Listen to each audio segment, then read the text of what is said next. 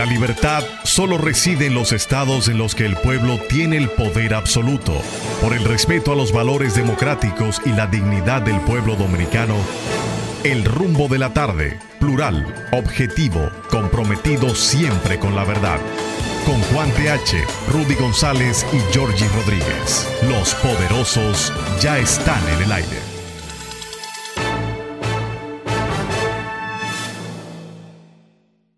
Buenas tardes, amigos. Buenas tardes, don Juan Taveras Hernández. Usted se ve muy descansado hoy. Al contrario, estoy muy cansado. Ah, pues eso, yo te veo, yo te veo así como, como, como taciturno Estoy y pensé que era porque estaba descansando. Estoy cansado y harto. De, bueno, la- de la comida que diste No. y cansado de menear la mandíbula. Demasiado trabajo. Y tú trabajas. Mucho. Buenas tardes, amigos. Vamos a hablar de cosas serias. Mucho. Mucho. Más de lo que debería. Don Georgie Rodríguez está hoy en una cita médica, no va a estar con nosotros, eh, pero aquí estamos. Olga Almanzar, Sandy Guerrero, Juan Ramón Gómez, que le faltó un día, como dice Georgie Rodríguez, para, para, para ser, ¿verdad? De la de familia. Hijo de Díaz. hijo demasiado grande. ¿eh? Un tigre. Y Gómez Díaz, el mantigo No, no, de todos. no, no, no, no. Eh, eh, sa- eh, Juan Ramón, oye, oye, hay que jugarle atrás. Oye, si ahora hay que jugar atrás, a Gómez Díaz, hay que jugarle. No atrás, no. Allá, allá, allá, al final. Chacha. Porque ese, ese es el tigre de verdad. Ese El- sí sabe. Bueno, el tema Tanto- del día. Tanto, tanto sabe que todos se lo gobierno han estado a sus pies. A sus es, pies. Así es, así es. No hay uno solo que se lo haya. Incre- increíblemente. No hay uno solo que esté. ¿eh? A mí me dijo alguien, un funcionario, lo grande es que yo quiero meterle mano. Pero. Me pero- paran. No, no, no. Vienen los, gobi- los, los ministros, uno que otro, a protegerlo y a defenderlo. Sí. Ese señor se ha convertido en un, en un empresario, empresario entre comillas, eh, de una magnitud, de un poder omnímodo. Ese señor, mire, a ese señor hay que incluirlo entre los dueños de los, entre los dueños del país. Como decía Radamés Gómez Pepín. Sí. Pero Ramés se refería a, a los A sindicalistas, Juan Uvieres y a compartes. Juan y compañía. Sí. Pues yo le No decía, a Ra- compartes. sí, yo le decía a Radamés, tú sabes bien quiénes son los verdaderos dueños del país, que no son ellos. Los verdaderos dueños del país son los verdaderos dueños del país. Bueno, Los que deciden, los que ponen y quitan. ¿Eh? así es. Vamos al bollo. Gómez Díaz es uno de ellos. Vamos al bollo. nadie se atreve a tocar a ese hombre. Nadie. Sí. Así es. Vamos al bollo. ¿Eh? Vamos al bollo. Y, eh, El tema estamos, estamos dentro del bollo. No, pues el tema del día es el anuncio oficial del presidente Luis Abinader em, cerrando la frontera dominico-haitiana, como había advertido en el ultimátum que le dio al Estado haitiano para que parara la obra, el canal de desvío del río Dajabón o Masacre, que está haciendo un grupo de haitianos. Es que yo no creo eso. Bueno, un grupo de haitianos que lo está haciendo. Sí, pero yo no creo que eso sea esté al margen, al margen de las autoridades haitianas. No, no, no, está bien. Por eso yo dije un grupo de haitianos. Para dejarlo en esa nebulosa. Sí, pero dicho así, parece como que es un grupo eh, aislado. Sí. que Unos, campesinos. Sí, unos campesinos que de repente dijeron, bueno, nosotros necesitamos agua, ahí está el agua, vamos a abrir un canal eh, y lo, lo vamos a hacer, punto, por encima no, de quien sea. No, no, no, pues no están así. están así. Si esa se fue la interpretación de mis palabras, no dije lo correcto. No, no de tus palabras, no, no, de lo que se está como manejando.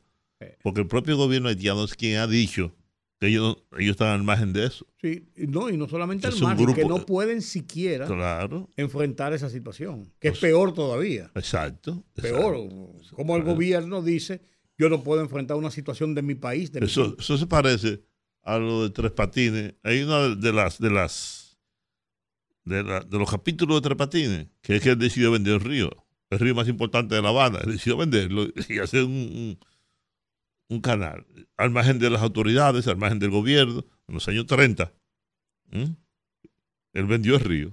Se lo vendió a, a, a Seferino y al otro, a, a, a Rudecindo, a Rudecindo y a la Nina. Le vendió, el, le vendió el río, ¿no? Y le metieron 30 días Entonces, por eso. Sí, ¿no? 30 días. y eso pasa ahora que, el- que el río, el, el, el, desvío lo está haciendo un grupo de campesinos, un empresario. Ah, al margen, de- al margen del gobierno, al margen de la... No, eso no es así. Olga, ¿está listo el video? Ok.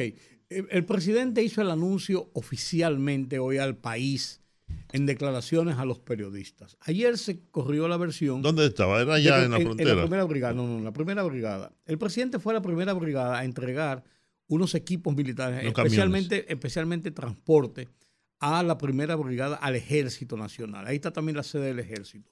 Y entonces, cuando llegó, emitió esas declaraciones. Ayer se corrió el rumor durante la la tarde, primera brigada que está en, la 20 en, la- en el, en el kilómetro 25. en el kilómetro 25, Sí, exacto. sí. Antes del peaje o Antes después. peaje. Ah, no, antes del peaje. Antes del peaje. Se corrió la versión de que el presidente hablaría al país. Y nunca se confirmó esa versión, pero había habían versiones de eso y la gente se quedó esperando la posibilidad de que él hablara. Sin embargo, cuando llegó al lugar, se dirigió a los periodistas y hizo el anuncio oficial. Vamos, a Óiganlo ver, ahí. vamos a verlo. a partir de las 6 de la mañana. Mañana viernes, toda la frontera de la República Dominicana, tanto terrestre, marítima como aérea, estará cerrada. Según las informaciones que nosotros ofrecimos a- del Consejo Nacional de Seguridad y la planificación que se hizo. En tal sentido, el Ministerio de Defensa está preparado ya y la- y la- tanto el ejército, la armada y la fuerza aérea estarán preparados para cumplir con esa disposición. De todas maneras, continuamos con las conversaciones con el gobierno haitiano, pero como ustedes saben, el, el mismo gobierno haitiano, y admitido por ellos, tiene problemas de control en su territorio, y si hay incontrolables allá, serán incontrolables para el gobierno haitiano, pero no serán incontrolables para el gobierno de la República Dominicana. Por lo tanto, nosotros eh, vamos a seguir con el plan que tenemos. Esperamos que esa insensatez, incluso un, eh, una construcción totalmente inadecuada, sin ningún tipo de ingeniería, pero nosotros es una provocación que este gobierno no va a hacer. Presidente, ¿y hasta cuándo? No va a haber ninguna violencia de este lado, nosotros estamos preparados para controlarlo. Aquí no va a haber ninguna violencia. Ustedes pueden estar seguros que puede haber algo muy aislado, pero el ejército eh, y, y las Fuerzas Armadas en términos generales y la Policía Nacional está preparada. Señor presidente, la fuerza. No, aquí no va a haber ningún problema. Pueden, repito, pueden haber hechos aislados, pero no ninguna situación especial. Señor presidente, hay garantías, hay garantías, señor presidente, de que las Fuerzas Armadas mantendrán la tranquilidad y la paz en la frontera. Total garantía, total garantía, estamos preparados eh, y tenemos ya varias semanas preparadas, no solamente para esta situación, sino también eh, para cualquier fuerza de paz que vaya a Haití, nosotros protegernos de nuestro lado. Como ustedes saben, la semana que viene estaré en la ONU y estaremos en contacto con los diferentes eh, países que están preparando esa acción y nosotros, ustedes saben, no vamos a participar, pero sí estaremos aquí preparados para proteger el territorio y la vida humana. ¿Y el cuerpo diplomático, presidente? El cuerpo Estará, diplomático. estará cerrada tan, tanto tiempo como sea necesario para que eso, esa acción provo- de, de provocación eh, pues, eh, sea eliminada. El cuerpo diplomático fue retirado. Las conversaciones, presidente. Las conversaciones.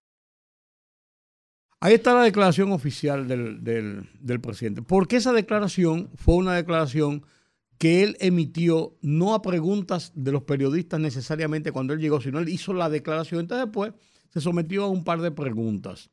Pero qué, qué, qué incómodos son los periodistas, algunos periodistas, señores. No se oye bien. Y, y quítate de ahí, no me empuje, eh, eh, eh, me, me- me está moviendo. Y contrale, caramba. Pero esa es la declaración oficial. Con esa declaración, con esa declaración, y tiene un simbolismo esa declaración, en la parte trasera están los equipos militares, están las Fuerzas Armadas ahí, y él está rodeado de los jefes militares, el jefe del ejército, los viceministros, están ahí y están eh, eh, un indicativo de cómo se fortalece en la parte militar esa situación. El presidente después habló con, ante, ante, ante los militares cuando estaba pronunciando unas palabras a propósito de la entrega, a propósito de la entrega de esos vehículos, a aquel el acto al que él asistió. Pero ahí hizo una arenga clara a los militares sobre el tema de su deber de protección al país. Oigamos. Podemos decir que las Fuerzas Armadas, el Ejército, la Armada y la Fuerza Aérea están en sus mejores condiciones en décadas.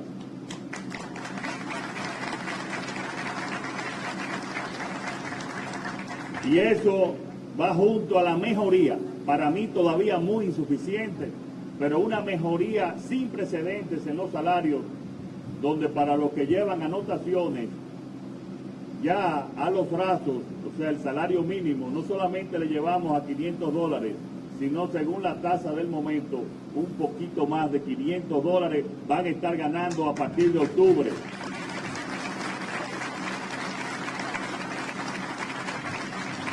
A partir de octubre, todos se les va a subir y también proporcionalmente, y aquí está el director del presupuesto, José Rijo, en compromiso con esa promesa realizada, que no es otra cosa más que llevar justicia a nuestros hombres y mujeres de las Fuerzas Armadas, en este caso, en el día de hoy, del Ejército. Sin unas Fuerzas Armadas que estén apoyadas, valga la redundancia, fuertes y con la moral alta, no hay una patria fuerte.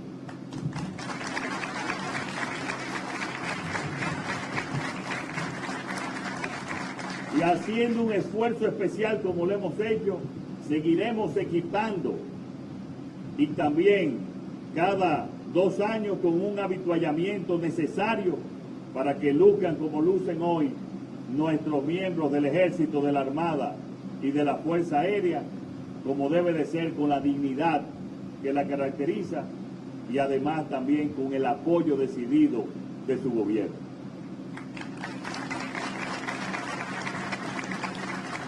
Y que sepan que la República Dominicana hoy tiene unas Fuerzas Armadas, ejército en tierra, Fuerza Aérea y Armada que están preparadas para cualquier eventualidad.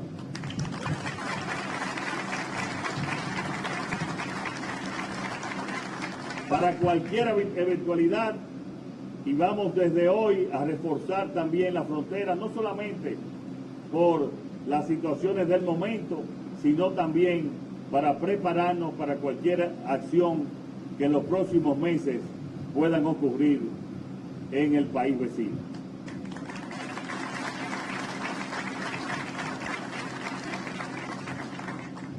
Por lo tanto, hoy me siento todavía más orgulloso de estas Fuerzas Armadas.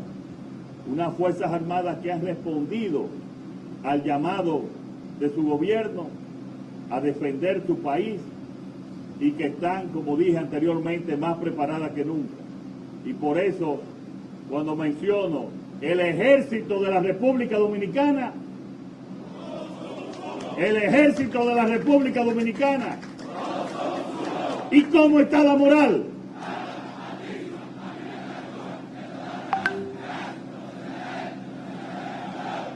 Así está el ejército y las Fuerzas Armadas de la República Dominicana. Muchísimas gracias y que Dios los bendiga a todos y a todas. República Dominicana tiene una... El rumbo de la tarde, el rumbo de la tarde, el rumbo de la tarde. Así, así fue el, el- el anuncio oficial en, en- en medio de eh, eh, un acto Por eso es militar. que no se puede cambiar de, de caballo cuando se está cruzando el río. ¿Está bien, Balaguer? Eso es lo que faltó ahí. Lo que faltó ahí fue eso. Una arenga a los militares, pero, pero conjuntamente con la declaración, está diciéndole a las Fuerzas Armadas que son los garantes de que se cumplan los dictados del Estado y del Como, gobierno como dominicano. debe ser, para eso están. Claro, claro. Pero se lo está diciendo para que son no crean que... sí. obedientes al poder civil. Y, Y- el presidente es el comandante en jefe de las Fuerzas Armadas y de la Policía Nacional. Esta, esta medida del presidente que tuvo su, su, su punto culminante, diría yo, en el, en, primero, en el ultimátum que se dio el lunes, con 72 horas para revertir la acción de, de el, el- el encauzamiento del río por un canal, que ya no es el elemento, por así decirlo, fundamental, que sí lo es, fundamental de, la situación, es el desafío a los acuerdos entre, entre los dos países de cara a un país que lo que está haciendo es tendiendo de la mano y tratando de ayudar la situación difícil por la que viven los haitianos. El Ministerio de Relaciones Exteriores dice que la posición del gobierno dominicano siempre fue oponerse a la construcción o ampliación de un, de un canal. Que esa fue siempre la posición del gobierno, de que no se hiciera ningún canal para desviar el curso. Yo creo que el error estuvo, Juan, en que en las Porque yo te iba a pre- yo negociaciones... te iba a preguntar, ¿qué pasó con la reunión de ayer? No, la reunión de ayer se pospuso, se, se continuó hoy. Y hoy se hizo una reunión Sin ningún acuerdo. sin, ningún, sin, sin llegarse a ninguna solución. Yo lo que creo es, y ahí, ahí el- la Cancillería, el gobierno falló, falló.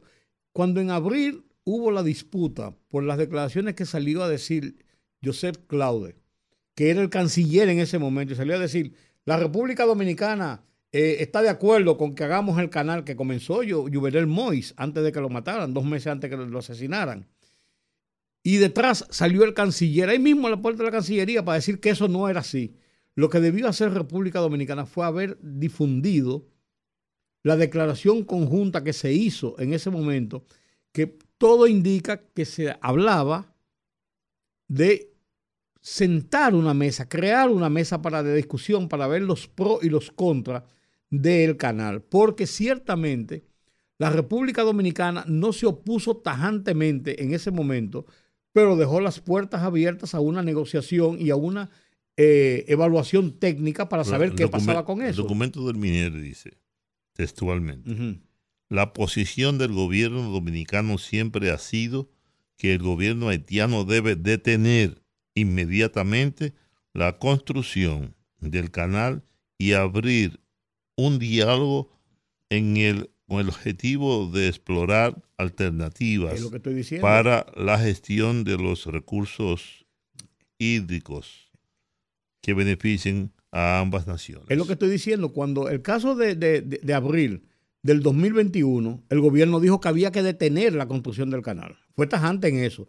Pero no estaba opuesto a que hubiera un diálogo y que técnicamente se discutiera los pros y los contras de la posibilidad de hacer un canal. Eso, es- eso es lo que estoy diciendo. Lo que debió haber hecho el gobierno en ese momento fue haber difundido esa declaración conjunta que se firmó entre los dos países. Porque Haití aprovechó el, el tema para decir, ah, no, los dominicanos no se oponen. que- y entonces ahí se armó el reperpero. Se quedaron callados, pasaron dos años de silencio en eso. Y ahora cuando intentan hacerlo, ahora supuestamente no desde el gobierno, porque la otra vez era el gobierno, ahora supuestamente desde un grupo de empresarios de la zona norte, entonces ahora la República Dominicana Ahora- invoca esa Ahora decisión. yo te pregunto, que tú lo puedas presentar ante los oyentes, dice que el presidente Luis Abinader, en su condición de jefe de Estado, instruyó este jueves al director de migración, Venancio Alcántara, Ah, claro. Ay, aquí lo a no admitir en el territorio nacional a Oenaquí Pierret, al ex senador del departamento noroeste de Haití.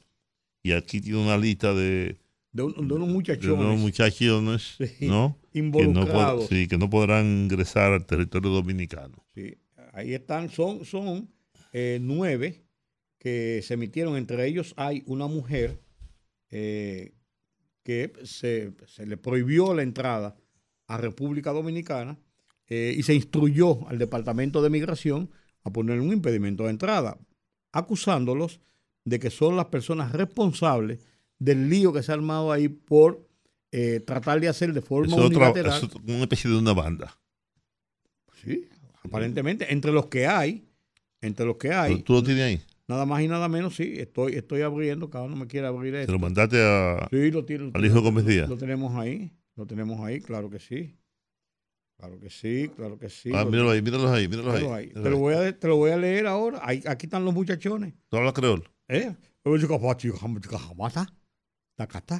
Ahí están los muchachones. Te lo voy a leer ahora mismo. Con nombres y apellidos. Ponlo en pantalla que la gente lo vea. Con nombres y apellidos. Están. No se puede ampliar. Sí. Bueno, ahí están las personas que están involucrados en esto. El primero de ellos es Baniki Pierre. ¿Cómo es? Baniki Pierre. Ah, que es un ex senador del departamento nordeste de Haití por el partido haitiano Tacalé. mí- míralo ahí. míralo. Ese es, ese es. Ahí lo tenemos en pantalla, Sí.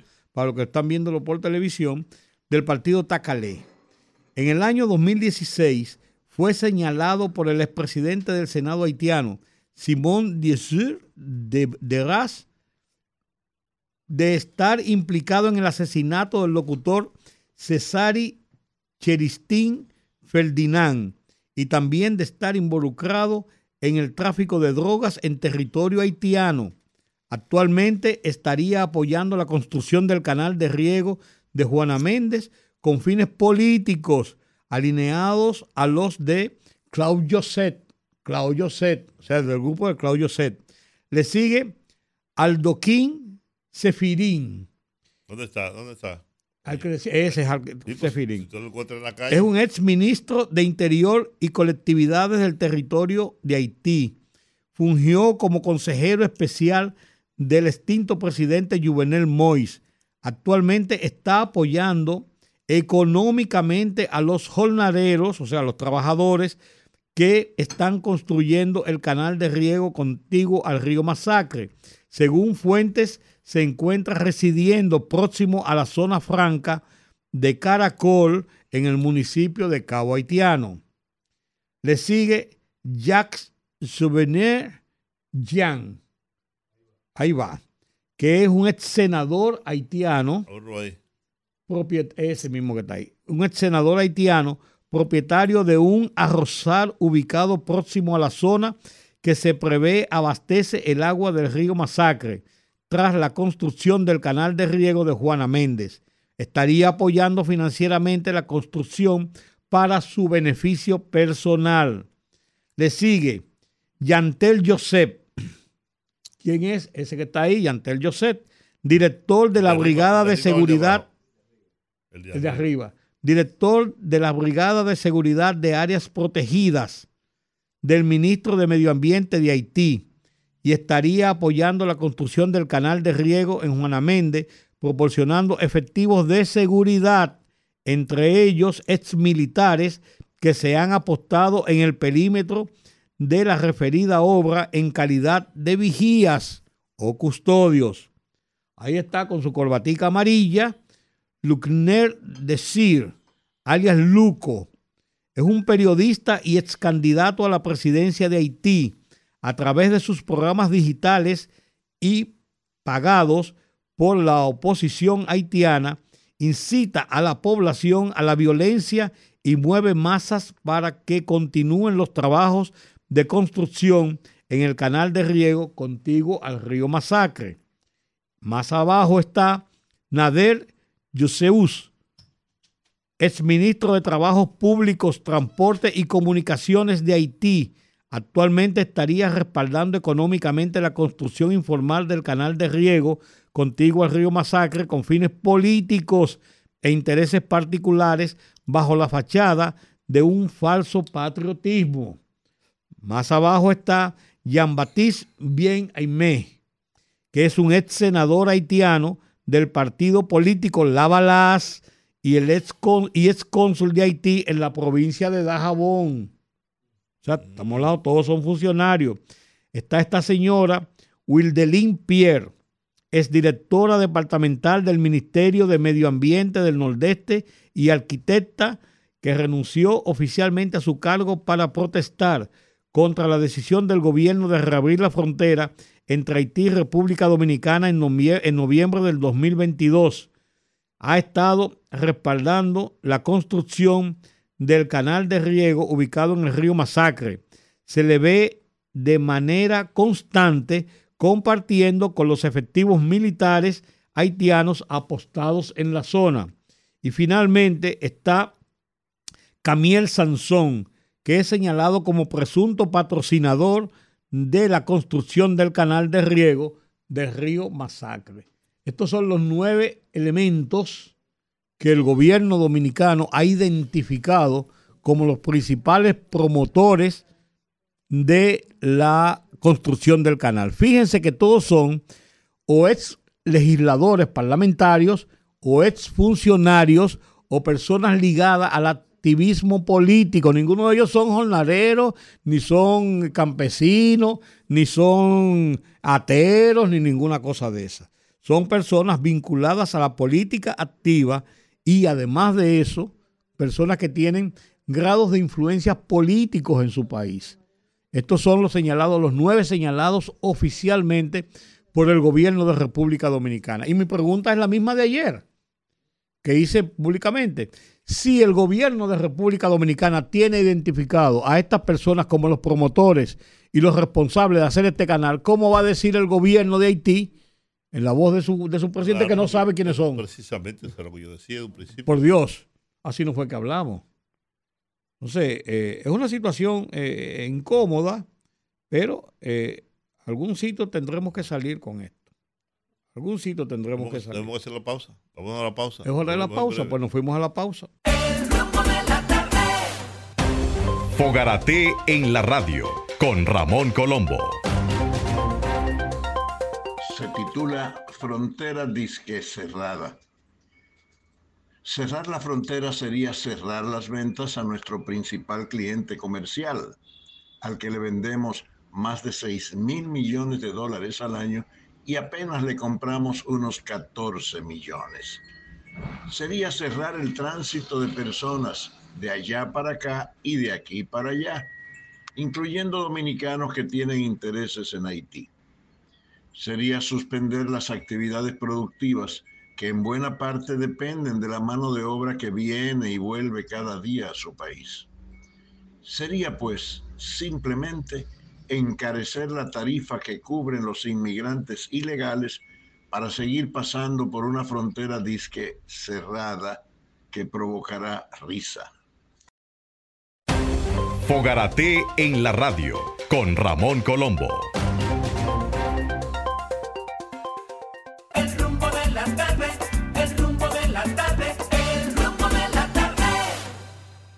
Aquí seguimos en el rumbo de la tarde, rumba 98.5 FM. Estamos hablando, analizando el tema del día, el tema nacional, el tema noticioso principal de esta semana y de muchos otros días, que es la situación con Haití, la decisión del gobierno de República Dominicana de cerrar ya en el día de hoy oficialmente a partir de las 6 de la mañana de este viernes toda la línea limítrofe con Haití en protesta, en queja, en, en una acción de gobierno por la, el desafío de grupos haitianos de eh, construir un canal por encima de los tratados internacionales entre las dos naciones que tienen una forma clara de proceder en Es esto. una provocación, como yo Claro. dije ayer. En mi Eso artículo- dijo el presidente dos veces, lo dijo. Sí, como dije ayer en el artículo del periódico El Nacional, eso es una provocación. Así es, Totalmente. así es. Buenas tardes, Wilson. ¿Cómo Tenemos a Wilson Gómez, que es el presidente del Instituto Duartiano de República Dominicana, para poner en contexto toda esta situación. Hola. Wilson. Sí. Hola. No. Hola, hola. Hola Wilson, aquí estamos. Aquí estamos, estamos, eh, estamos viendo los, los, los detalles, los pormenores de la decisión del gobierno de República Dominicana en torno al desafío, a la provocación que ha suscitado la, la construcción de este canal por encima de los acuerdos ¿Tú qué- qué internacionales de la buena vecindad. ¿Tú ¿Qué qué tú crees, que, ¿Tú qué crees, Wilson, de la decisión del gobierno? ¿Tú la valoras como correcta, incorrecta? ¿Qué, vi- qué visión tienes tú sobre este hecho? Sí. Bueno, la verdad es que la posición del gobierno dominicano no puede ser más correcta. Realmente es una pena que un país que haya estado ayudando tanto a Haití no solo porque se ha constituido en la voz defensora y en la voz sensibilizadora para que la comunidad internacional acuda en auxilio de Haití y ha logrado en cierto modo esa sensibilización internacional, aunque algunos sectores eh, están en una posición refractaria, pero en sentido general hay mucha gente opinando y es a partir de la posición perseverante, insistente, vehemente de los dominicanos a favor de Haití, independientemente de todas las ayudas que la República hace directamente a favor de la población haitiana y de esa nación. Entonces no nos han dejado otro camino, en honor a la verdad, primero porque no tenemos un interlocutor en condiciones de hacer nada y cuando no lo han tenido tampoco, porque ustedes saben que ellos acuden a la mesa de negociaciones con una doble agenda, no son honestos, no, no presentan todo, lo niegan todo, no cumplen nada, para ellos la palabra dada no es un asunto importante, eso ha sido un comportamiento tradicional. Bueno, eh, alternativas, bueno, primero este, esta acción tiene que necesariamente darse como una respuesta categórica porque ante un desafío, como ustedes señalan, ante una actitud de desdén y de menosprecio a una nación amiga que tanto les ha ayudado, pues naturalmente tiene que encontrarse una respuesta categórica, clara, contundente de, del Estado dominicano, y eso es lo que se ha producido.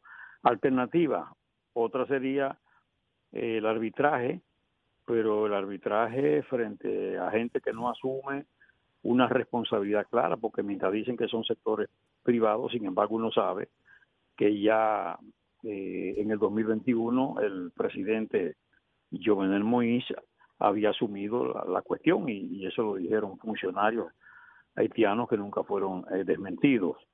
Bueno, pero además eh, ese árbitro internacional haría un papel a partir de una posición neutral. No estarían respondiendo como hasta ahora, eh, con la indiferencia para afectar a la República Dominicana y presiones para la República Dominicana y nada puesto sobre los hombros de Haití, que no ha querido eh, convertirse en agente para la solución de su problema, porque Haití tiene que ser agente de su propio desarrollo, agente de, de la procura de salida a su situación socioeconómica tan calamitosa como difícil.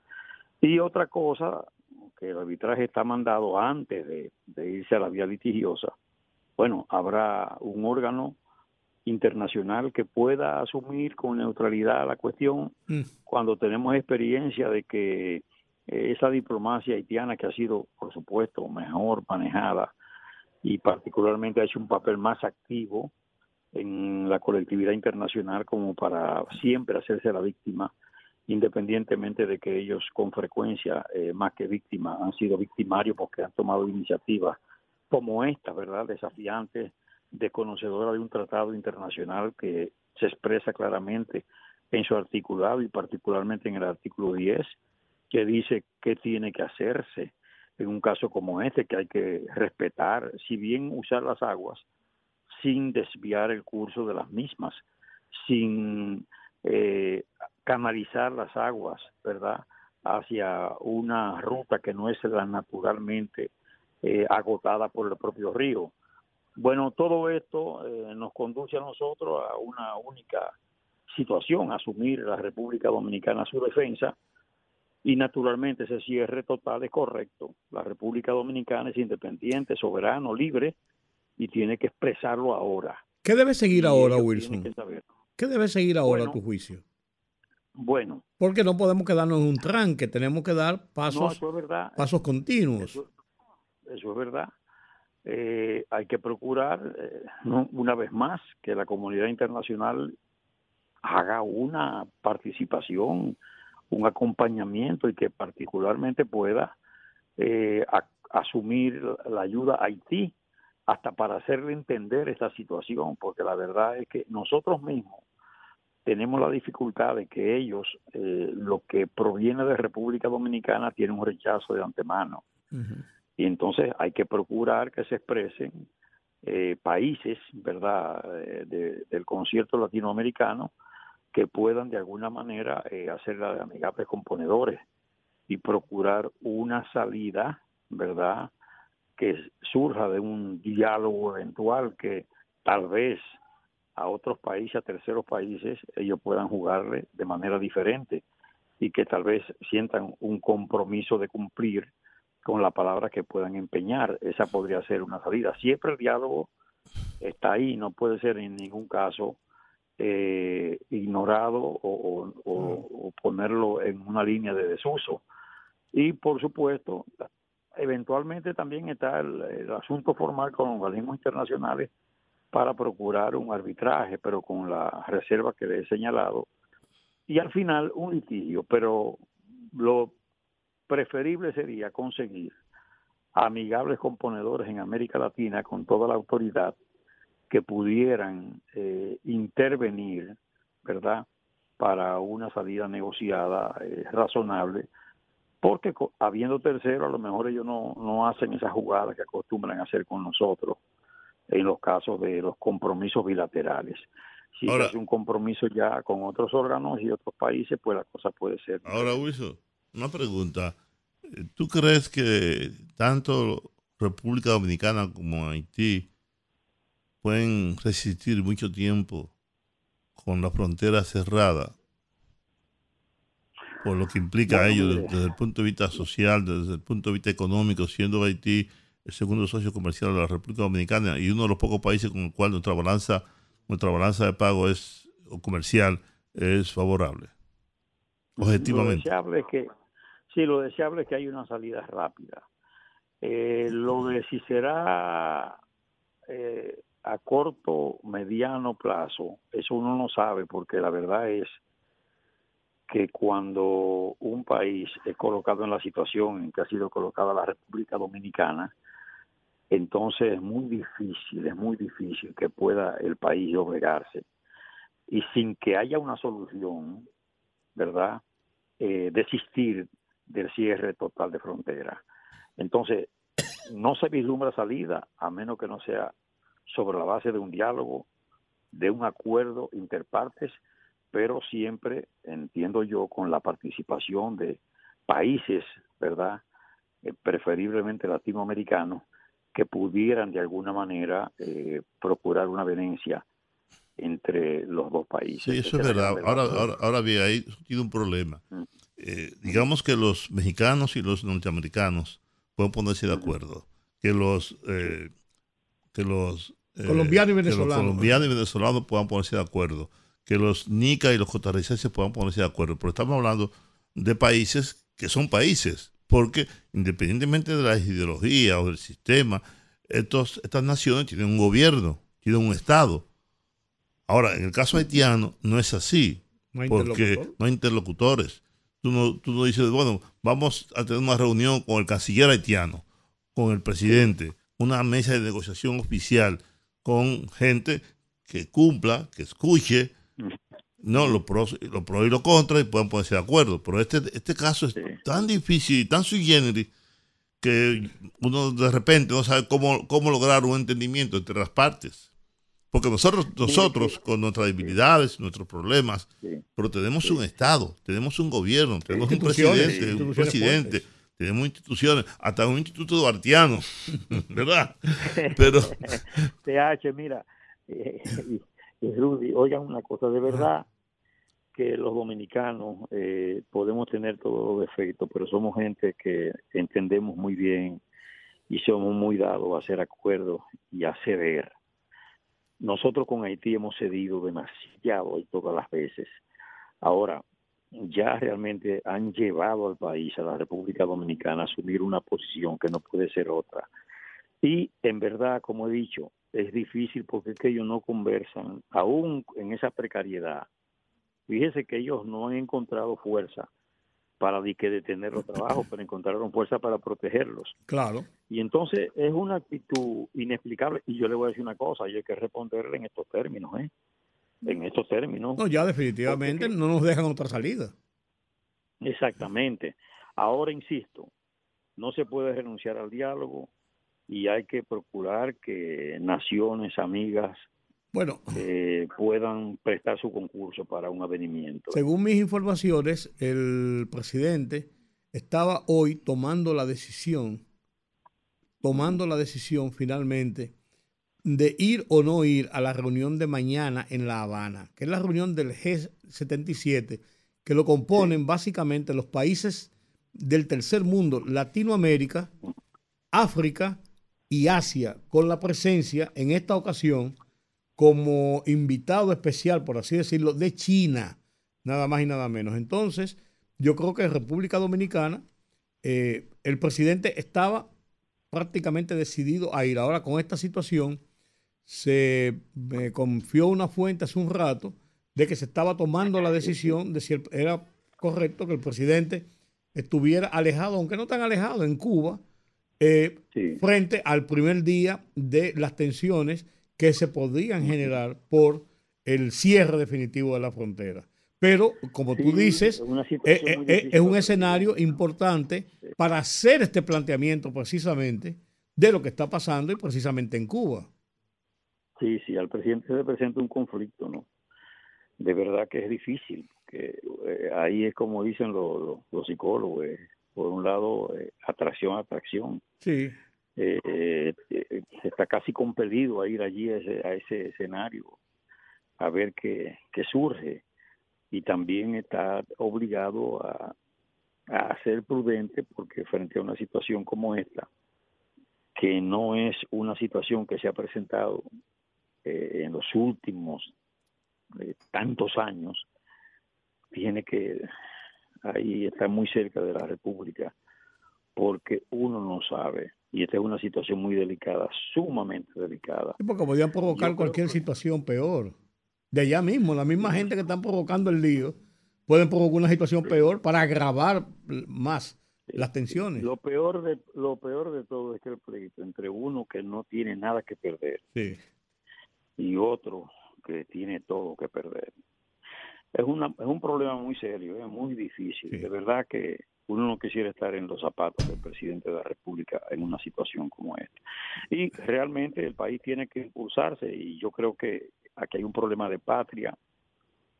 La República eh, tiene que ponerse de pie y es momento de tirar a un lado los intereses particulares. Y eso tiene que entenderlo la clase política, los partidos políticos del país, los grupos sociales, los grupos profesionales. Esta es una cuestión de patria De nación, que claro. nos obliga a cerrar fila alrededor de la defensa del interés nacional. De lo otro hay No. tiempo de pelearlo aquí en el patio.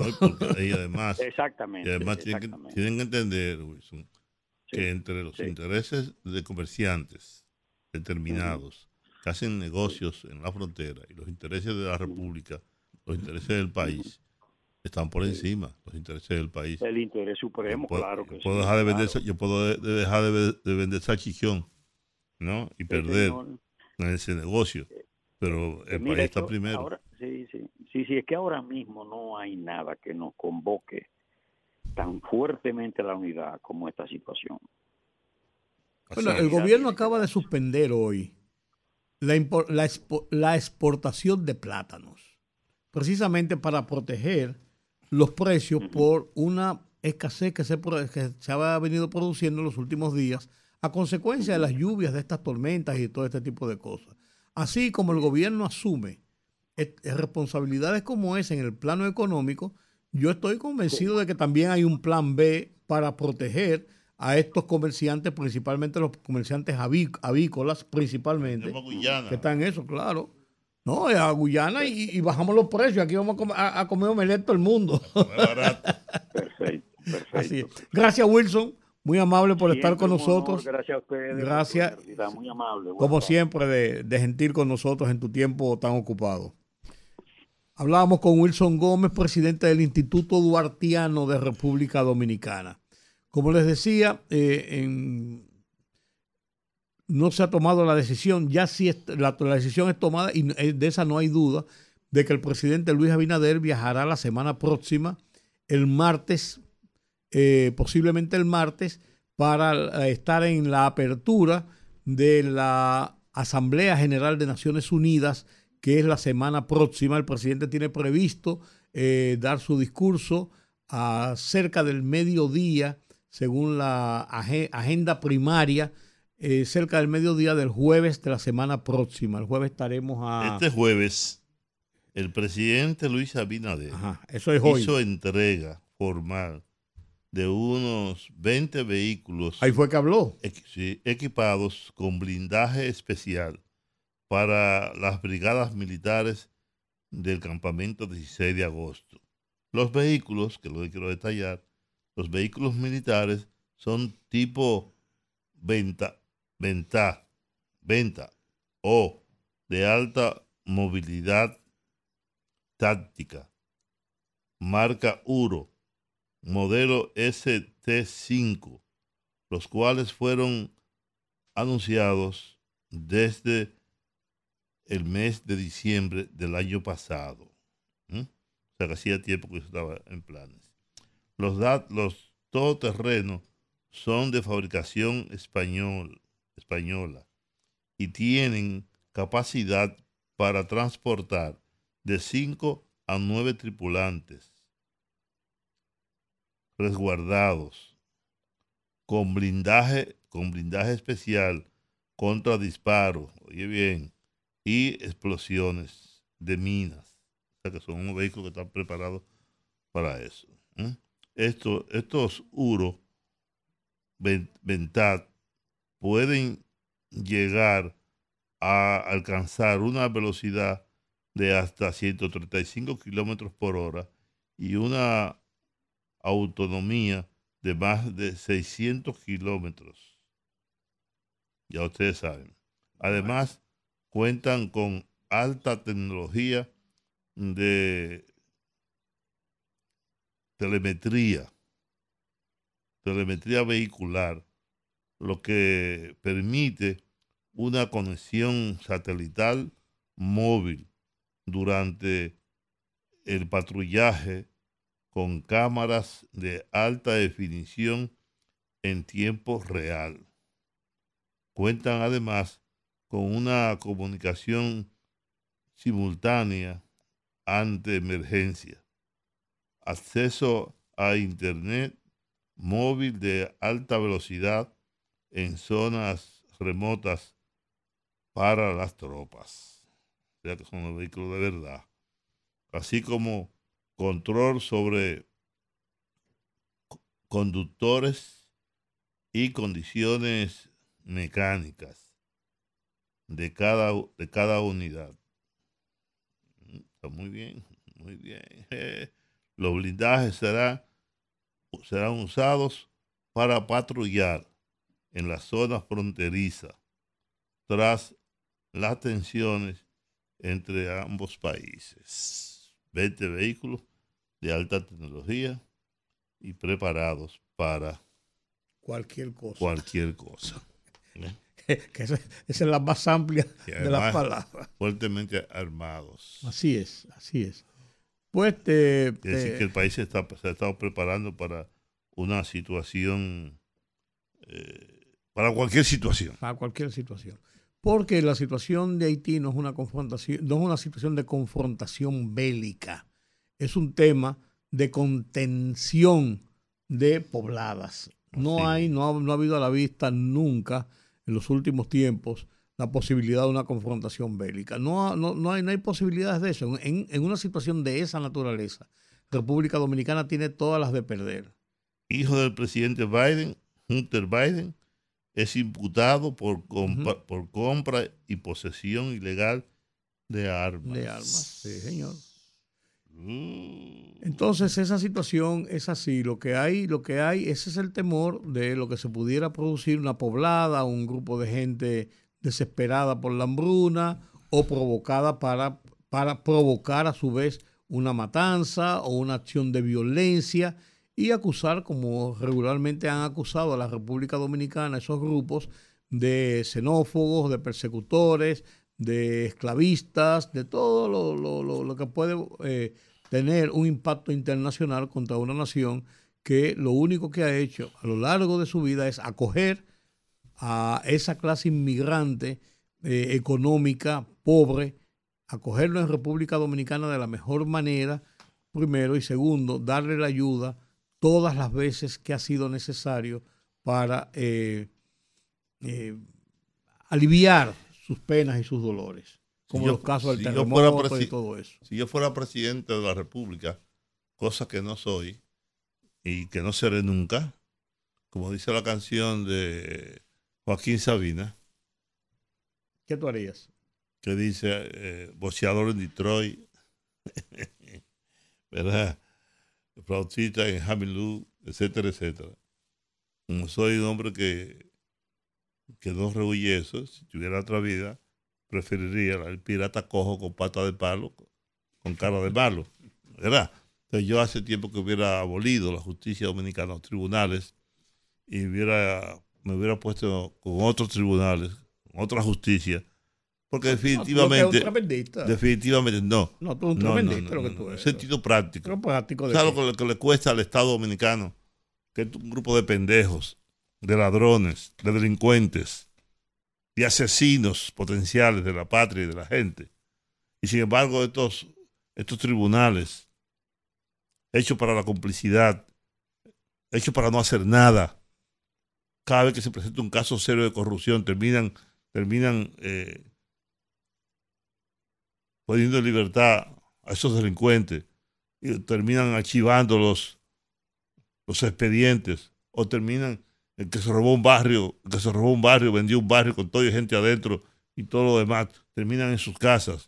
Y los que cogieron los sobornos, los tucanos, terminan en sus casas. Y todos los malditos ladrones terminan en sus casas. Sin embargo, las cárceles están llenas de infelices, con más del 60% sin, sin que hagan causa, pa- pausa. Y ahora me dice un tribunal que en el caso de los supertucanos, en la vaina, se extingue la acción porque, porque ya, ya el tiempo pasó.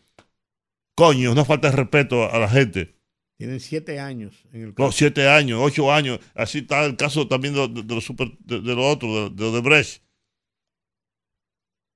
¿Eh? Y, ahora, y solamente hay dos, dos acusados y condenados Por lo que no, por, lo que, no le por- acusaron. por lo que no fueron acusados. Una falta de respeto, una burla constante al pueblo dominicano. Y nadie dice nada, y nadie protesta, y nadie toma, toma las calles. No joda, hombre, estoy indignado. Bueno, en lo que el señor se desindigna, No, vamos, no, a yo- la, vamos a la Yo pausa. no me voy a desindignar. Vamos a la pausa. Estoy rabioso, Ay, aguanta. consternado. Quítale el agua, porque lo- porque cuando están en rabia y le, y le dan agua se No ponen joda, hombre, este pueblo tan cobarde, pueblo pendejo este. Gracias por continuar con nosotros aquí en el rumbo de la tarde. Em, eh, la jueza Annalí Florimón fue designada para asumir el control de el proceso que se le sigue a eh, José Ramón Peralta, acusado del caso Calamar, que se llama el caso, ¿verdad, Olga? Calamar, de José Ramón Peralta. Eh, luego de que fuera sorteado eh, el seguimiento, pues eh, él recusó a la jueza que estaba a cargo del caso y el segundo, la magistrada, quien es titular del segundo juzgado de paz municipal del Distrito Nacional y suplente recurrente de los tribunales de, de instrucción, va a sustituir a la jueza Patricia Padilla del segundo juzgado de instrucción del Distrito Nacional, quien fue recusada por las partes diciendo que ella estaba prejuiciada contra el acusado. Entonces hay un eso viene entonces a recomponer toda la, la parte de, del juicio. Eh, la sala penal de la Corte de Apelación del Distrito, actuando como Cámara de Consejo, fue que acogió la recusación presentada contra la jueza Patricia Padilla por alegada violación en contra de los derechos del imputado José Ramón Peralta en el caso de corrupción administrativa denominado Operación Calamar. Eh, José Ramón Peralta está en prisión desde el 4 de abril de, de este año, del año pasado. Del año pasado, ¿verdad? Sí, tiene ya un año y, y, y algunos meses bajo prisión. José Ramón Peralta. Se aceptó la recusación. la recusación, sí, se nombró otra jueza eh, lo nombró la Corte de Apelación. Esa lo pondrá en libertad. Sí, de, bueno, si tiene abril, mayo, junio, julio, agosto, septiembre, eh, tiene, si tiene un año y cinco meses, eh, fácilmente lo ponen en libertad.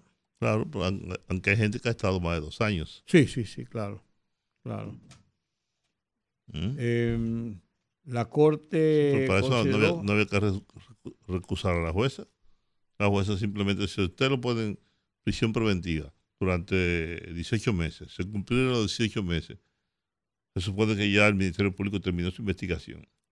Porque, eh, mira, tú sabes que yo estoy en contra de eso. Esa prisión preventiva indefinidas. Sí, porque eso, es- eso, eso es una, una, una prisión que violenta claro. el derecho que tú estás tratando de recuperar contra una persona que cometió No un es que delito. hay un derecho fundamental que es la libertad, Claro. no es la prisión. No es la- Tenemos en la línea precisamente a Cándido Simón Polanco ¿Quién para es? hablar de este tema. ¿Quién es? Cándido Simón Polanco es eh, un abogado del país. O- Oye lo que dice que eh, Juan TH, Cándido. me suena ese que- nombre. oye, oye, Me su- me oye, resulta oye. fa- me resulta Buenas tardes, Cándido. Familiar, me resulta familiar. Cándido, buenas tardes.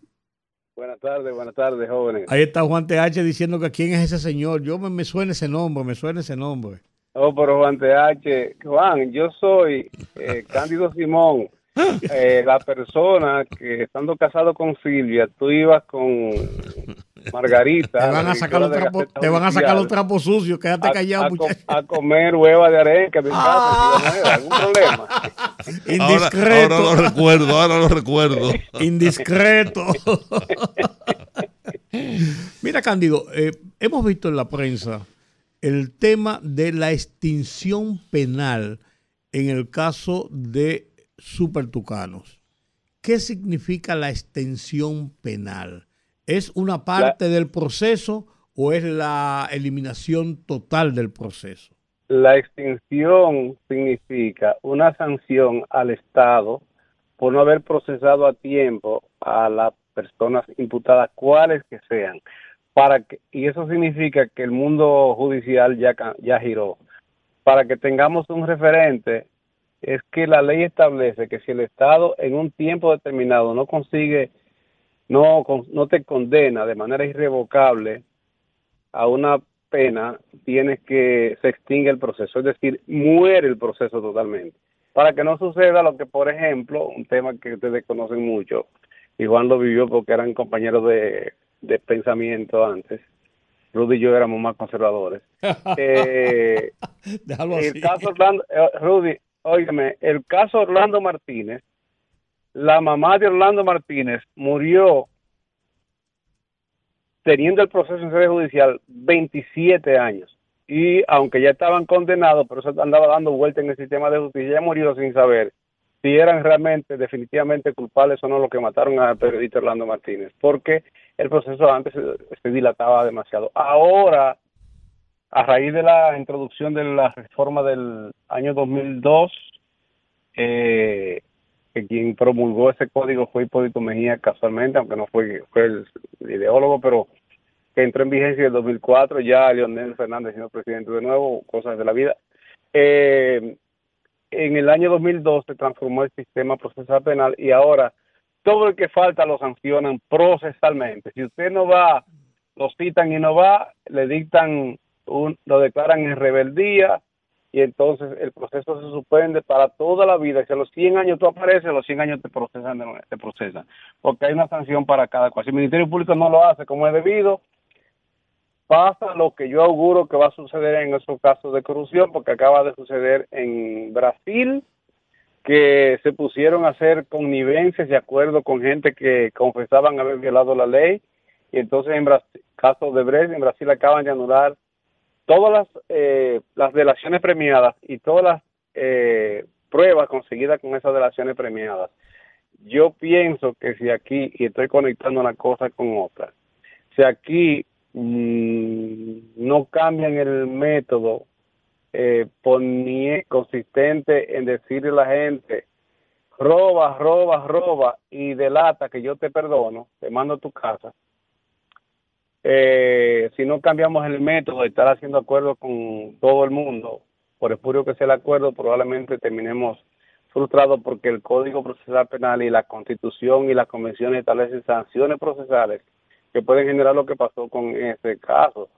No me gustaría entrar en muchos contenidos. Yo fui eh, conjuntamente con Reinaldo Paredes, no Reinaldo Pared, sino Reinaldo Paredes, fuimos él y yo los abogados iniciales del general Peña Antonio y lo que logramos que le pusieran en, en libertad y, y, y en introducción del proceso. Y, y fíjate lo bueno que tiene, que aunque desde la primera medida de coerción nunca han dispuesto privación de libertad, ha asistido a todos los actos del procedimiento, lo que significa que es una es una basofia estar eh, insistiendo en que la prisión preventiva es la única garantía para que la gente comp- Pasó en el caso de Brecht, todos fueron religiosamente. y están yendo ahí, están yendo ahí. Pero y, y- pero lo que importa retener es, esta es una crítica soterrada que hago a los apóstoles de la prisión preventiva.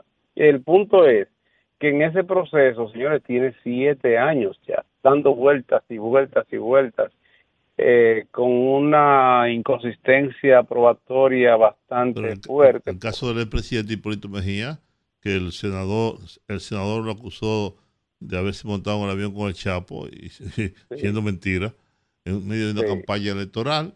No, y, no, y, el, y el caso de, de eh, Marino Vinicio Castillo, que... Ajá. Ajá. La, la edad. Un motorista acaba de pasar entre dos personas.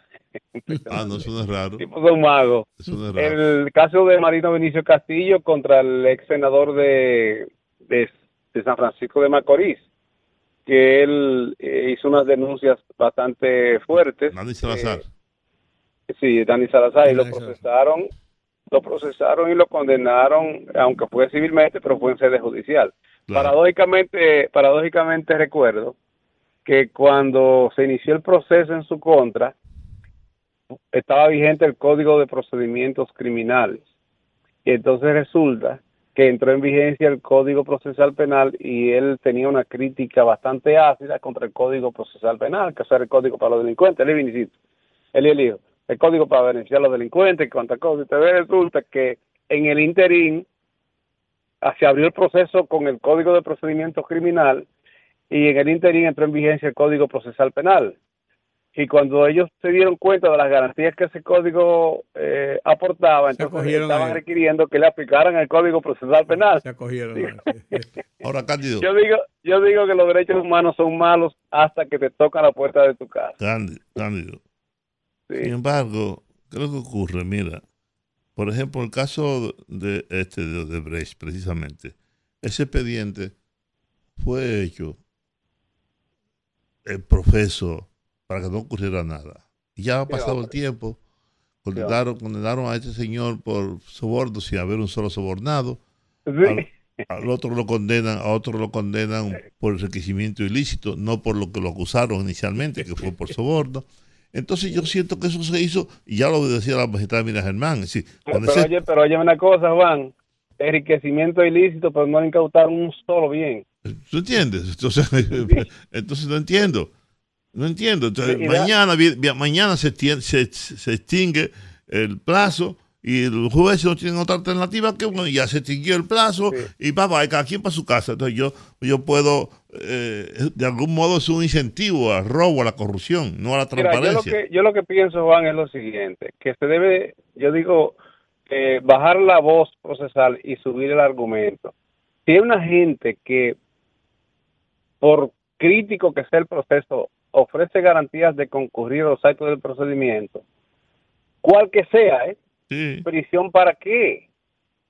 ¿Para qué? Para satisfacer eh, la aclamación popular. Es que es que populismo, te eso es juzgan, populismo de gente, de te gente que tiene, un parque público, de gente del Ministerio Público y tiene otras aspiraciones. bueno, ya eso, el derecho a aspirar, eso es un derecho que a cada quien le concierne. Lo que Sí, te pero no, pero, pero no usando, no usando la justicia para esos fines. que mira, la prisión preventiva la están usando como, incluso, lo voy a repetir, abro comillas, la prisión preventiva se ha estado utilizando como mecanismo de extorsión para arrancar confesiones, cierro comillas. Eso lo estoy repitiendo porque, y entonces después resulta que hacen acuerdos con gente que no se debe hacer acuerdos, porque hay gente con la que el código lo prevé, eso es de origen norteamericano, el código prevé la posibilidad de tú llegar a un acuerdo con un imputado para tú, eh, digamos que sacrificar peones no sacrificar peones, pero llegarle a los alfiles o llegar, llegarle al rey.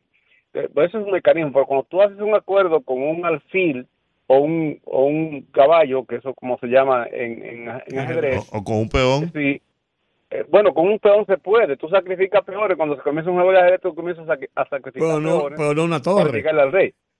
Pero no, no con, o sea, con una torre, un alfil o, o las piezas principales que son compañeros de línea del rey. En ese caso, en estos casos, están Con haciendo acuerdos con un caballo.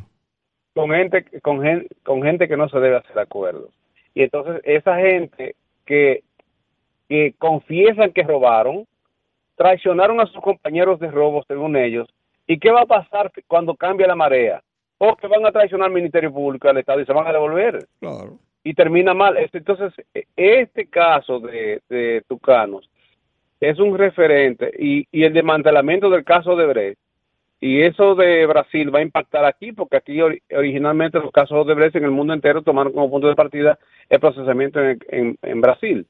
Y, ese caso, eh, lo que hace entonces, lo que resulta entonces es que la gente se frustra, porque su mano, pues la justicia es mala, eh, los corruptos, mira cuánto que dijeron en todos los programas que eran gente corrupta, presentaron las evidencias, eh, las pruebas le llama la gente, son evidencias. Entonces resulta que están engañando la, la, la ingenuidad popular, eh, haciendo justamente populismo con estos procesos, desmantelando personas, eh, filtrando a comunicadores preferidos y youtubers preferidos, eh, filtrando la información para condicionar el apresamiento. Y finalmente, ¿qué pasa? ¿Dónde está Jean Alain? Está en su casa. Y hay otros dos actos de procedimiento. ¿Dónde están los demás? ¿Dónde va? Óigame, oiga lo que voy a decir. ¿A dónde va eh, Peralta? Cuando se le vence el plazo, que están dando muchísimos saltos ahí. Va, hay que ponerlo en libertad, porque es la ley que lo dice.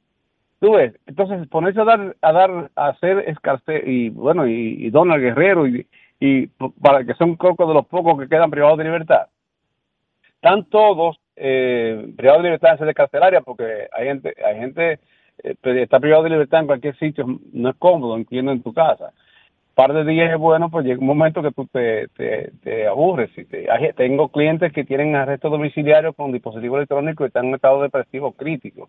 Pero el punto es que, y es lo que importa retener ahora, eh, hacer eh, justicia por aclamación popular y además la pri- prisión preventiva para que la gente se sienta bien inicialmente o para satisfacer algunas pretensiones de, de opinión publicada, lo que hace es que al final de la historia los procesos terminan eh, mal y la gente frustrado asumiendo que, es que no se ha hecho el trabajo bien. Pero, y, y déjeme decirte y termino con esto. Eh, yo voy a repetir lo que he dicho. Yo creo que desde el punto de vista moral Miriam no se ha manchado. De mi punto de vista, eh, mm, eh, eh, Jenny Berenice, desde el punto de vista moral, las morales personales, eh, no se han manchado. Ahora, ahora yo no puedo compartir callado que Miriam permita eh, que esas cosas estén pasando. La Miriam Germán, Juan, que nosotros hemos, compartimos diferentes escenarios, incluso hasta, hasta en sede universitaria, que Miriam esté permitiendo que estas cosas estén sucediendo, porque ella, desde el escenario de la justicia jurisdiccional, como jueza, recuérdese aquellas expresiones que ella le hacía a Balaguer y la rabieta que le hacía a Continua llevar cuando hacían este tipo de cosas. Entonces, usted la Procuradora General de la República ahora, eh, ideológicamente tienen tenemos visiones eh, ideológicas distintas eh, desde el punto de vista jurídico, porque el derecho es una ciencia social y consecuentemente eh, hay maneras filosóficas de pensar distinto. Jenny es de posición cruda y asume como punto de vista ideológico, no es una crítica personal, sino institucional. Ella tiene la, la, la visión de que sin, sin prisión no hay caso.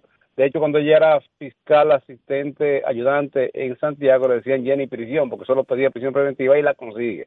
Ahora bien, ese es el escenario del Ministerio Público. Lo que yo digo es, quienes tienen la batuta para decidir si hay o no prisión, lugar a una prisión preventiva son los jueces. Porque el fiscal pide y el juez decide. Igual que las partes pedimos y el juez decide. Entonces yo, yo ojalá que, que en sede judicial comiencen a hacer lo que están haciendo en San Pedro de Macorís, que hay instrucción, San Pedro de Macorís, la Procuraduría Fiscal de San Pedro de Macorís está tomada desde sede central, porque había muchísimas crisis y, y entonces a Jenny le cargaron el dado. Pero, pero, pero, pero. Cándido, tú sabes también una cosa. Es verdad, mira, Colombo escribió un, un, un artículo de esos pequeños que él hace, un fogarate, acusando al presidente Luis Abinader y acusando a la propia Miriam Germán de ser los responsables de hechos que no son ellos los responsables, ciertamente, que es, es el juez. Porque como bien tú dices, yo como Ministerio Público pide. puedo pedir lo que sea. Ahora, el juez, Y el abogado pide, tiene- el, el abogado defensor pide. claro, también. es que tiene la facultad de ponerte en libertad, de, de decir que no, que no, ¿verdad? No, yo te voy a poner una, una garantía económica. Bien. O que tú sigues, visitas periódicos, quitarte el pasaporte, no tienes derecho a salir del país, pero tiene, pero tiene que presentarte siempre a los a los juicios, a, lo- a- a las audiencias, y lo haces. La mayoría de la gente lo hace. De hecho, cuando, cuando yo fui un par de veces al caso este Medusa, y yo, y yo veía a todo el mundo ahí, ¿no? Cumpliendo con su con su responsabilidad de asistir. de asistir. Pero aquí hay una tendencia, eh, prisión, prisión, prisión. Entonces el juez tiene que decir, no, espérate, esto no es un festival. Claro, de- en, esa- esa- en San Pedro están haciendo eso, tú sabías, porque hay una línea de que en todos los casos de violencia de género, si la mujer presenta una denuncia, con esa denuncia, verdad o mentira, los fiscales no tienen que averiguar. Que hay una instrucción de que pidan orden de arresto y los jueces la dan. Y después de prisión preventiva, los jueces la otorgan. Pero entonces, aunque no haya caso, están presentando acusación y los jueces lo que están haciendo es, es dictándole autos de no lugar masivamente. Sí, pero yo cuando yo sé de un caso de una señora que metió preso al marido, eh, acusándolo de violencia de género, pero ella misma se flagelaba. Se daba Sí. unos golpes ella misma, se trallaba contra... contra- Eh, Y el- en San Pedro lo pongo como referente de una venezolana que es una mujer agresiva y ella tiene quiere un es- eh, compañero preso, un empresario, que lo tiene en sede carcelaria. Ella misma se flagelaba. Oh, Pero- Y lo pongo como referente a San Pedro porque es bueno poner un punto de referencia, tú ves. No porque sea lo peor del país, porque en gran parte del país el tema de justicia está en crisis, como, consecuencia- como consecuencia del exceso de prisión preventiva y además de, la, fa- de un dejo de responsabilidad para que no digan. Bueno, bueno, gracias, camarada. No, no, no es casual que Pancho el Malo, que resulta ser bueno, diga que tú eres el abogado más completo de la República Dominicana. Ah, te, te está No, piro- te está piropeando ahora después que te, te ignoró al principio. No, es que No, eso, eso, eh, tú sabes que eh, yo, Francisco Álvarez, malo, que por cierto, Francisco Álvarez, Eh, eh, créeme. el, el malo, que es bueno, es muy, pero muy eh, pro, sí, es muy buen abogado, ¿eh? muy buen abogado, muy Sí. capaz. Sí, sí, sí. Así es. Él, él, él hace eso para que yo, ese, él hace eso para que yo le devuelva la pelota realmente. Que por cierto, me gustó mucho un artículo que escribiste sobre sobre Antoliano Peralta. Creo que fue de justicia haber hecho eso. Seguro, seguro, hombre. Bueno, por cierto, se retractaron, se retractó después la persona que había hecho el comentario. Antoliano eh, no ha dejado de ser quien era. Sí, así es. Así es. Pero una- uh, finalmente, déjame hacer una pregunta. ¿Sabes que hay entrevistados que se entrevistan ellos mismos? Ajá. ¿Qué tiene que ver Luis Abinader con ese tema de la prisión preventiva? Pues claro. Y él es. Coño. Gracias, Cándido. Un abrazo, Cándido. Mira, la presidencia de la República anunció hoy en una conferencia de prensa que dirigió eh, Joel Santos, el ministro de la presidencia, que se decidió, que se decidió eh, lleva- hacer una asistencia del gobierno, va a asistir, va a asistir a los productores que sufran eh, problemas económicos por el tema del cierre de la frontera. Bueno, lo que tú decías, Se más está- o menos. Se está planteando, sí, una, una, una, una, una estrategia para eh, llevar una, una, una suerte de asistencia porque como quiera que sea, hay mucha gente que ha hecho inversiones importantes y no pueden dejarlo en el aire. Entonces, eh, hay, una, hay una mesa de negociación, de conversaciones sobre el tema para ir en asistencia de esa gente. Ya te dije a ti, vamos a comer ahora con los plátanos eh, que van a prohibir la importación, la exportación. Plátano barato. Y, y, y, y huevo a tres, entonces eh, plátano con huevo, omelette con plátano, eh, frito verde con, con plátano sanco- sancochado, con huevo sancochado, o sea, lo, Sí, hacemos sí, unas ligas. sí, sí, sí. El presidente de la República Dominicana, Luis Abinader, viajará este viernes a La Habana, Cuba. Eh, para- buenas mis informaciones. Para asistir Ah. a la reunión del Ah. gobierno de los, de los 77 y China, que tendrá lugar en esta isla caribeña, es decir, en La Habana, Cuba. Tiene previsto llegar a la mañana por el aeropuerto José Martí, que por cierto yo le dije al presidente que me invitara a esa reunión, yo quiero ir, necesito ir a La Habana, hace tiempo que no voy a, a- a- Cuba, a la Quinta Avenida. A las 11.30 de la mañana pronunciará un discurso ante la Asamblea que se llevará a cabo en el Centro Internacional de Conferencias de La Habana. Junto al presidente viajarán Juan TH, los ministros de viajarán los ministros de Relaciones Exteriores, como se supone debe ser, Roberto Álvarez, administrativo de la presidencia, José Ignacio Paliza, y de, y de Educación, eh, Miyagi, ah, no, de Educación, Ciencia y Tecnología, Franklin García Fermín. En La Habana se les unirá el embajador Flavio Rondón, que está allá, ¿verdad? El mandatario dominicano tiene previsto regresar a República Dominicana en la tarde. O sea que es un viaje relámpago. Va y viene. A Él va a ir para pronunciar el discurso, Y hacer los contactos que tiene que hacer sobre Exacto. el tema, porque es el tema.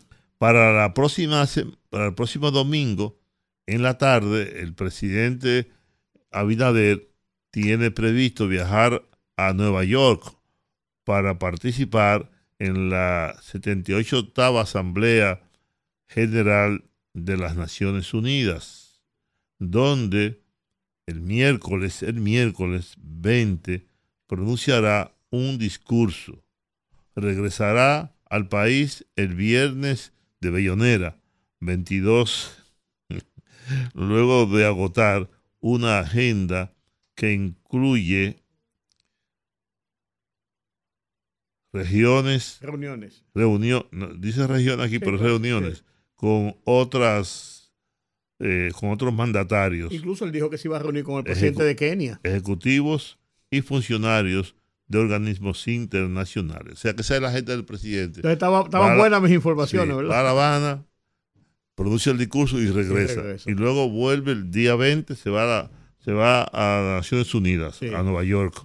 Va- a reunión. ah, bueno, ya, ya está confirmado que va a hablar el Sí. miércoles, porque inicialmente él estaba en el listado para hablar el jueves a mediodía. Bueno, esa es la información. Entonces tenemos que irnos ¿Hora de la a pausa? pausa y al regreso entonces conversamos como de costumbre con los amigos y amigas oyentes. Mañana, mañana, viernes de Bellonera.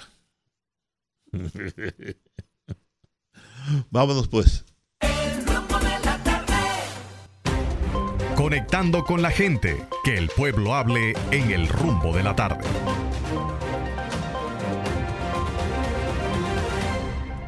Como Hay- diría don Jordi, que habla el pueblo. Haitianos advierten no detendrán construcción del Un canal. desafío.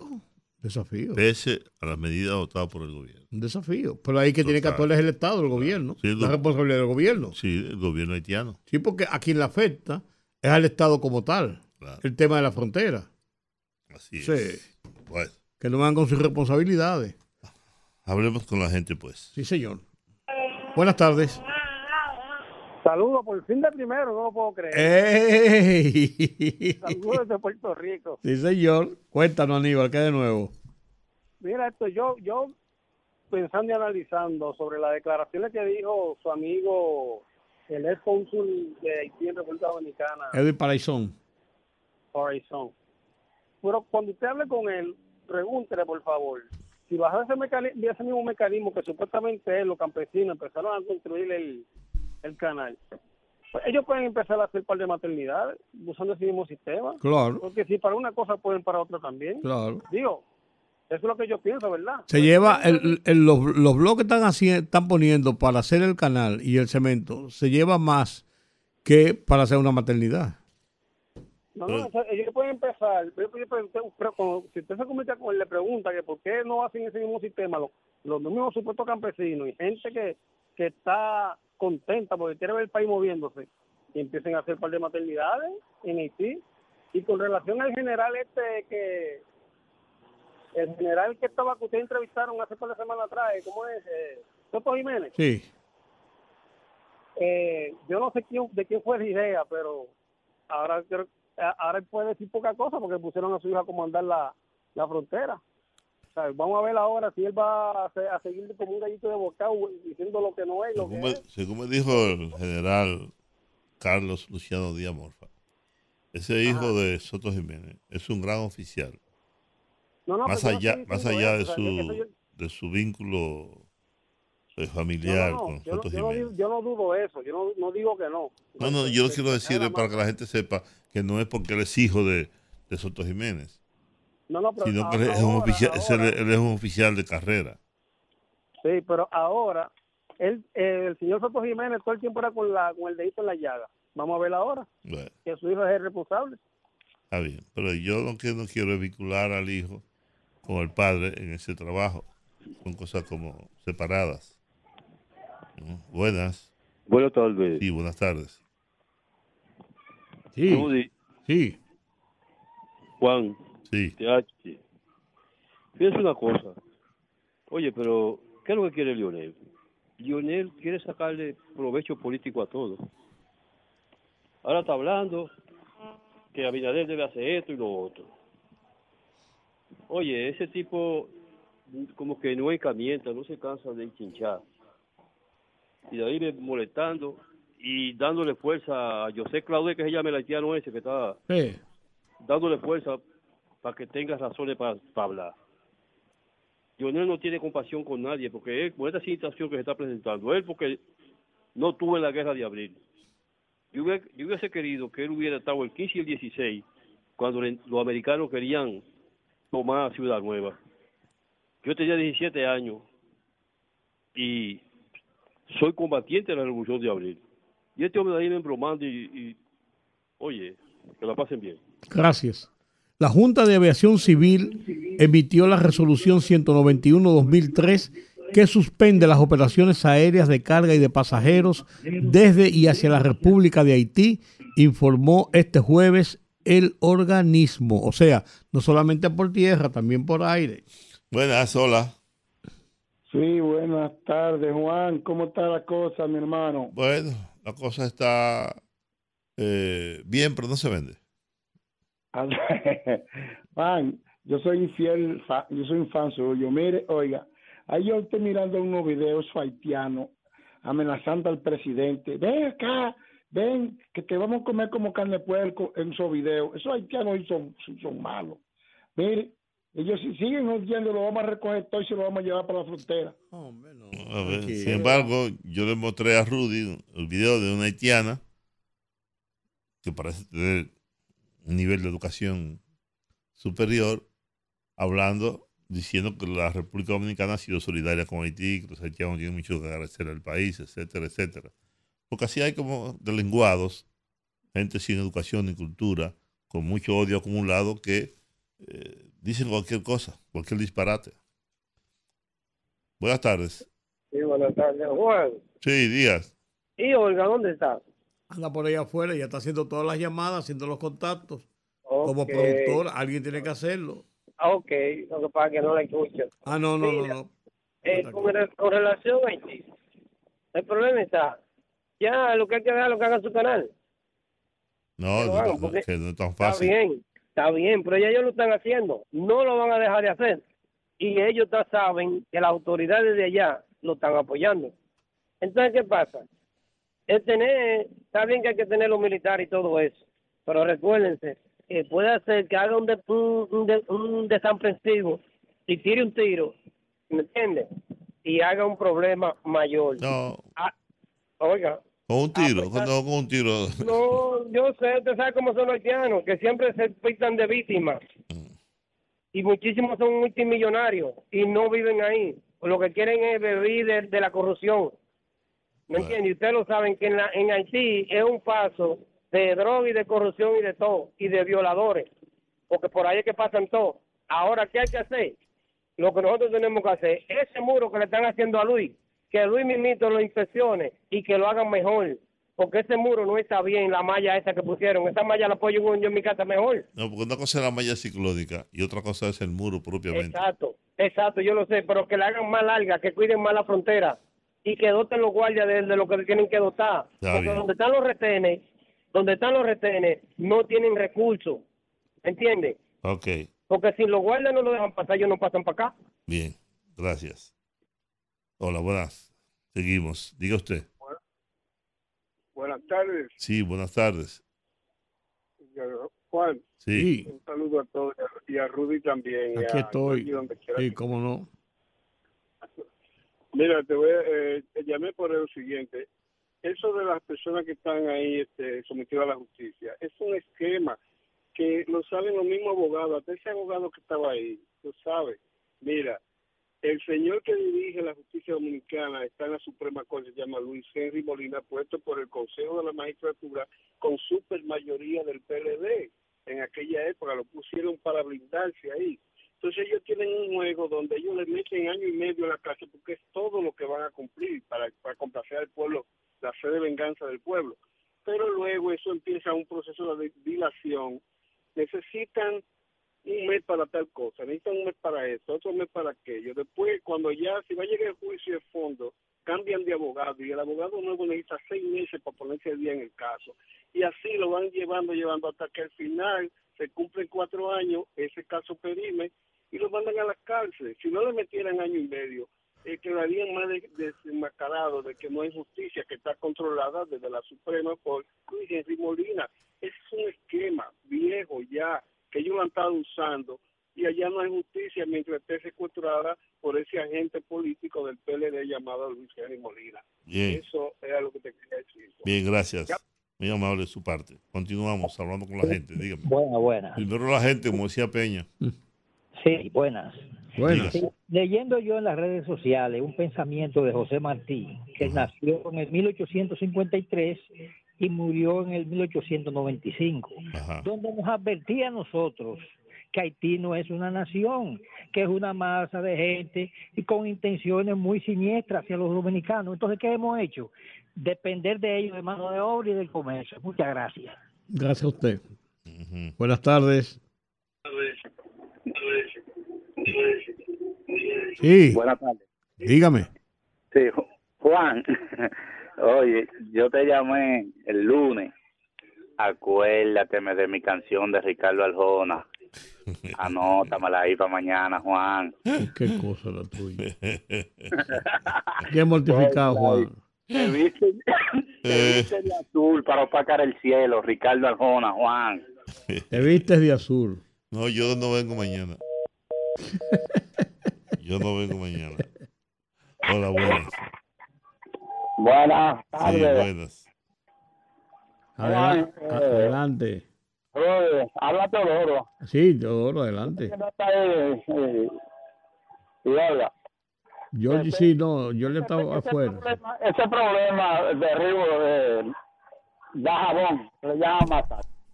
Ese río recorre no sé cuántos kilómetros en, en territorio dominicano. Si los haitianos, no hay una forma de desviar ese río para Santiago Rodríguez, Montecristi, para otro lado, y que no llegue una gota de agua para que se acabe ese relajo. Porque yo creo que hay- hay- debe haber alguna forma para canalizar ese río, eh, que, que- que- que recorra para otro lado y no llegue ahí y se evita el problema que, no llega una gota de agua a Dajabón. Hola, buenas. Buenas tardes. Sí, buenas tardes. Juan, mira, una situación. Eh, bu- bu- buenos días, buenas tardes. William de Villafranca. Yo quiero dar una opinión. en Adelante. a- en la frontera y la, la problemática que hay. Hay otro punto de vista que el dominicano no le está dando, no está poniendo mucho asunto, no se está dando cuenta. ¿no? Si se mantuviera la, la, la frontera cerrada, vamos a poner 15 días, ¿sabe qué pasaría dentro de, en- en- dentro de todo ese contexto? Se desplomarían los precios de los artículos de primera necesidad.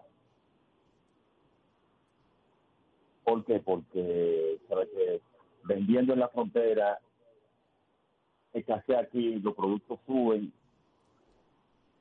pero si se cierra la frontera, los productos bajan porque hay que vender esa mercancía como es lugar. Entonces, yo me he dado cuenta que las veces que han cerrado la frontera, un limón aquí cuesta 5 pesos, cuando cierra la frontera después cuesta 2 en poco tiempo. Imagínate que dure 15 días cerrado. Tú vas a ver los plátanos a peso. No, los plátanos, los plátanos, la piña, el salami, Todo, exactamente. los huevos, los pollos. Exactamente, eso es así. Gracias. Gracias, gracias a ti. Pero encontró una cosa buena. Claro.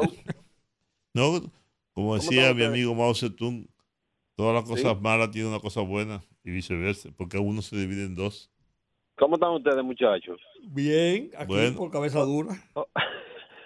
No, pero uno mirando, señores, pero y es verdad que, que, que el, el grupito que están allá en la frontera y el empresario que no le conviene que, que, que la cierren, porque al pueblo le conviene que comiencen a bajar todos los productos de una vez, porque con esa especulación, como ellos tienen un mercado seguro allá, venden todo a, a sobreprecio y de que de- tienen todo acumulado y que no tienen cómo salir de ellos, comienzan a bajar. ¿Qué más complejo que eso? Eh, hay muchas Es inversiones más y muchas complejo cosas. que eso, ¿eh? Rudy. Recuerde que Haití es el segundo socio comercial de la República Dominicana, ¿eh? Sí, yo no, yo no, yo sé, yo entiendo que hay que, que, hay que el, el comercio tiene que expandirse porque los pueblos se viven del comercio, eh. Pero lo que quiero dejar dicho que el grupito ese se- le- no le conviene, pero al- al- la mayoría de la población sí le conviene porque tienen que bajar los precios obligados. Bueno. Sí, Rudy. Dímelo. El grupito de la, oposición de comunicadores se estaba como la moca frotándose la, la mano a ver que iba a ser presidente con ese golpe que le dio y ahora ahora dice no que, que- fue que fue muy muy como muy agrio. ¿Y Pero ¿qué es por qué, y por qué que- por usted se lo está diciendo eso a Rudy? Eh, no, Rudy, no, Rudy. Rudy uno de los más... Mira, te voy a decir algo, Juan. Yo antes no quería saber de Rudy. Ah, yo también, porque yo, yo tampoco, somos dos. pero era porque, era porque no había escuchado bien. Pero después que yo comencé a escucharlo mejor, me di cuenta que Rudy es uno de los comunicadores más objetivos que hay en la, en la radio. Y, y, y en el periodismo y en- pues, por completo. Sí, tú sabes que él es malo, pero no, él es malo, pero no tan malo. No, es que todo, el mundo, todo el- todo el mundo no puede ser bueno, tiene que tener algo, algo. Bye, bye. Gracias, bye. buenas, buenas. Hola. Hola. Hola. Ey, ¿Y ustedes? aquí por cabeza dura, mi hija. ¿Y tú? Juan, no te vayas, que yo mañana voy a pedir una salsa. No, ya, ya le pidieron una de Arjona ahorita. Oye, lo tienen grave desde el, desde el lunes, lo tienen grave. No, Juan, yo voy a pedir una salsa mañana, no te en el mundo de los ciegos, Arjona. Rudy, según lo que tú leíste ahorita, me queda claro que en toda parte del mundo los políticos y algunos empresarios son unas ratas. Mm. Pero a todo esto, ¿dónde están los nacionalistas? Yo pensé que ellos estaban en Dajabón ahí sacando haitianos del río Masacre porque ellos priman en guapo. ¿Qué va a ser? La ¿Qué va a cosa es ver de diablo y tremendo. Esto, debe llegar así mismo. ¿eh? Yo Te, lo voy a, te lo voy a mandar para que los veas con calma. Yo, yo recuerdo, siendo yo muchacho, ¿Sí? en San Francisco de Macorís, me dijeron que había un lugar donde salía el diablo, Mm. el demonio, una montañita, y yo, y yo, y yo fui, y me, me harté de gritar, llamar al diablo, y nunca llegó. Y nunca, llegó, tú ves. Ah, Y nunca llegó. Y, Pues ¿cómo no, no haga eso, me decía la gente, no haga eso. Ahí te, ahí te estoy enviando todo para que, lo, para que los deleite, cada uno de ellos con su pedigrí que está ahí al lado. Ah, sí, pero tú sabes que, que no tengo el teléfono. Se lo llevaron para ponérmele un cobertor y un protector de pantalla. Ay, Dios, pero uno sin, sin teléfono, uno no es nadie, tú. Bueno, pues lo veo a la noche, Así es, mañana. no te mira, eso es así. Yo me he devuelto a buscar el Sí. teléfono que se me ha quedado para que lo sepa. Y, di- y dime, y dime el teléfono de fulano de tal. Ah, no, yo no me sé el Ah, teléfono no, de yo no me nadie. sé el teléfono de nadie, si no es por ahí. Así es. Mira, el teléfono de mis hijos yo no me lo sé. De Así es, ninguno de mis hijos. Así es. Abur, para que no me maten los otros, ¿oyeron? Bye, bye. Abur. El único teléfono que yo me sabía, que yo me sé de memoria es el de Raiza. Juan, Sí, solo. Y porque no te Oye. atreves a olvidar. los políticos, los empresarios y, lo- y la iglesia son unos tigres. Oye, Se ha escondido ahora, se ha escondido ahora Exacto. la iglesia y los políticos. exacto. Entonces, ahí vengo yo con lo que es la Suprema. Es que siempre los políticos se las arreglan. Porque siempre nada más cumplen tres meses y 18 meses los pobres. Pero ellos se inventan una cosa, le da diarrea, le duele el estómago, le da fiebre, Le sube, le- le sube la presión.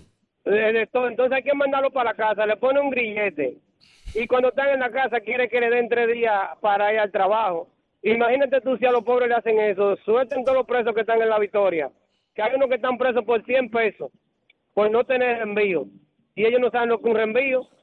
Pero entonces los ricos en los reenvíos siempre le cambian los jueces. El juez no va, la jueza no va, el expediente no aparece. Siempre buscan una vaina. Entonces, ninguno caen preso porque es que siempre por eso es que van a robar. Bueno, Mira los PLDistas, los PLDistas salieron multimillonarios. ¿Cuál está preso? ninguno. Lo van soltando uno a uno. Así Ahí está es. Henry Molina. Así es. Bueno, Entonces, gracias. Señor Rodríguez, señor, señor. Hey, Juan, Adelante, buenas tardes. aquí con un poco de sueño, el culpable es Rudy. ¿Por qué? Oh, pero me toda la noche me pone, me trasnocha toda la noche la. Bueno, pues te, te informas, Ah, ¿verdad eres que tú, sí? eres tú. Pues te informas, ¿verdad que sí? Claro que sí. pero Ah, eres no Me tú. pierdo, no me pierdo ni uno. Ah, como inteligente. Sí, claro. Cuéntame. Oh, mirando esta situación de Haití, imagínese usted hay que buscar una solución. Sí, alguna solución va, va a haber que buscar, porque eso no puede ser eterno. pero claro, claro. Pero imagínese usted, hay que, hay que empatar esa gente. Hermano, mire, no está fácil. Así mismo. Bueno, hacen bueno. Buenas. Hola. Buenas tardes. Ajá. Ahora sí. Ajá. Ahora sí. Ahora sí. Buenas. Háblale.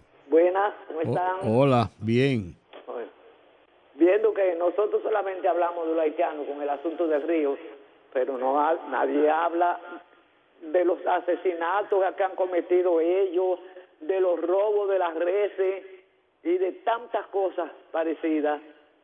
Esa- Los haitianos hay que sacarlos todos de aquí. Señores, la- la- la- las manifestaciones de odio no nos conducen a nada. ¿eh? Así es. Hay que Buenos ser sensato. Rudy. Buenas, ¿cómo Buenas- estás? Buenas tardes. Bien. Eh, Juan, Sí. esto nada más va solamente para Rudy, porque le voy a decir algo. Rudy, Diga usted. ¿por, por qué tú no firmas el, el programa tuyo un chin más tarde para que esté más al día? Porque tú me desvelas a veces que cosas que pasan en la tarde temprano, entonces yo no las sé. No, lo que pasa es que, eh, fíjate, si tú te das cuenta, en el programa, de nos- en, en mi programa, yo tengo, lo que yo hago son comentarios de noticias. Entonces te- hay una Sí, no, sección... y, pasa, y pasa muchas cosas internacionales que a mí me gustan. Siempre pasa Sí, hay, de hay, afuera. sí, lo que pasa es que hay una sección de noticias locales y una y sección de noticias internacionales que son para las cosas del día. Son rápidas, son cortas, pero, pero yo lo que hago es, porque si, si me pongo a, a hablar de las noticias, yo entro en competencia con los noticiarios del día, ¿tú me entiendes? Entonces yo lo que hago es analizar los hechos. Te comprendo. Sí, el día sí. que llevaste a este muchacho que es del PLD, que pa- ¿A quién? ah, tratándote a como que Julián Roa. Ah, no, él habla muy bien sobre los temas internacionales, él sabe de eso. En los temas internacionales se parece a Iván Gastón, Gastón hablando. No, él sabe de eso, sabe de eso. Es un estudioso de eso, sí. A mí me gustan los temas internacionales, siempre meto una razón ahí porque yo soy de lo que me desvelo también. Ok, cómo no, gracias. Ah, eso- eso usted. El expresidente de la República, Leonel Fernández, cree que la construcción del canal es una provocación. Dijo que estos trabajos deben cesar porque vulneran las normas del derecho internacional firmado en el 29 Mm.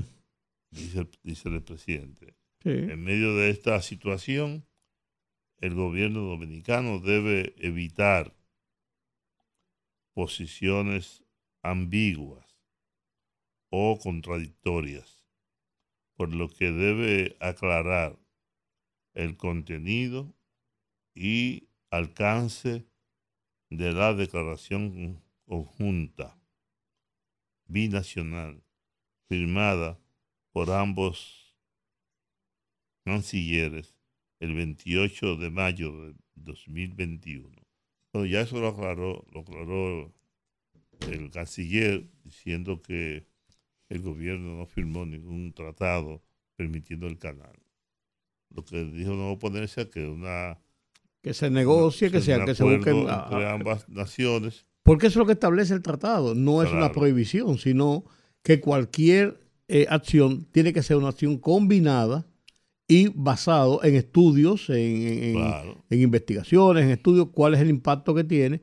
Porque la gente, es que desviar un río, no es desviar un río que yo me cojo el agua, tú, me, tú te coges el agua. Es lo que significa para el medio ambiente, para lo que ese río eh, está regando, para la producción agrícola, para, para agua potable, para una serie de cosas, para mantener el equilibrio ambiental, los humedales, como hablaba antes de ayer Luis Carvajal.